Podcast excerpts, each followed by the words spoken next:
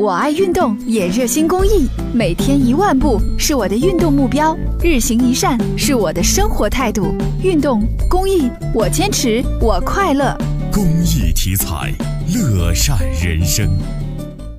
记者来到了秦岭路淮河路交叉口以南的位置，在道路的西侧机动车道旁栽种的有一排行道树，但是在人行道上却只有树坑，并没有栽种行道树。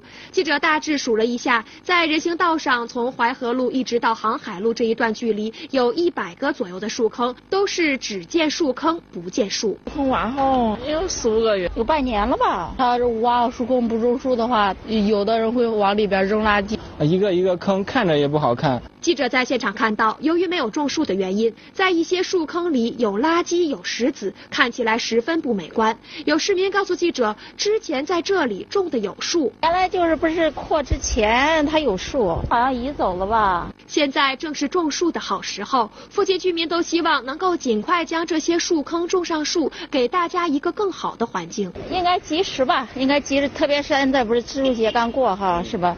确实应该吃上。植树节不是前两天刚过吗？嗯，因为春天也快来了，确实这个本来就是挖的就是树坑嘛，嗯，是呃摘树的话，呃也现在也是正好的时候。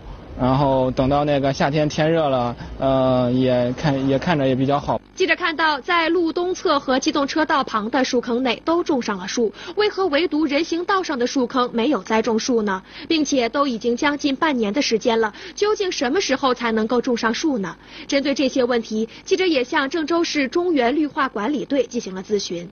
之前呢，就是两排金刚树，那是俺这边吧，这个就是说这个第二排这个金刚树已经移移走啊，外边那排没移走嘛，就是他现在就是那个外边那排应该是保留，后里边那个就是改成非机动车道。既然要将这些树坑的位置扩建成道路，并且树已经挪走，记者希望施工单位能够抓紧时间进行施工，毕竟这些树坑留在这里也对大家的出行造成了一定的妨碍。